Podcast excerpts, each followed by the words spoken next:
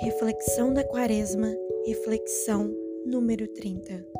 Nós somos pedras, cilhares que se movem, que sentem, que têm uma libérrima vontade. O próprio Deus é o canteiro que nos tira das arestas, arranjando-nos, modificando-nos conforme deseja, a golpes de martelo e cinzel. O caminho, São José Maria Escrivá. Pedimos a Deus que nos lapide conforme a sua vontade, que sejamos modelados para sermos bons filhos, verdadeiros servos de Cristo durante nosso tempo na terra.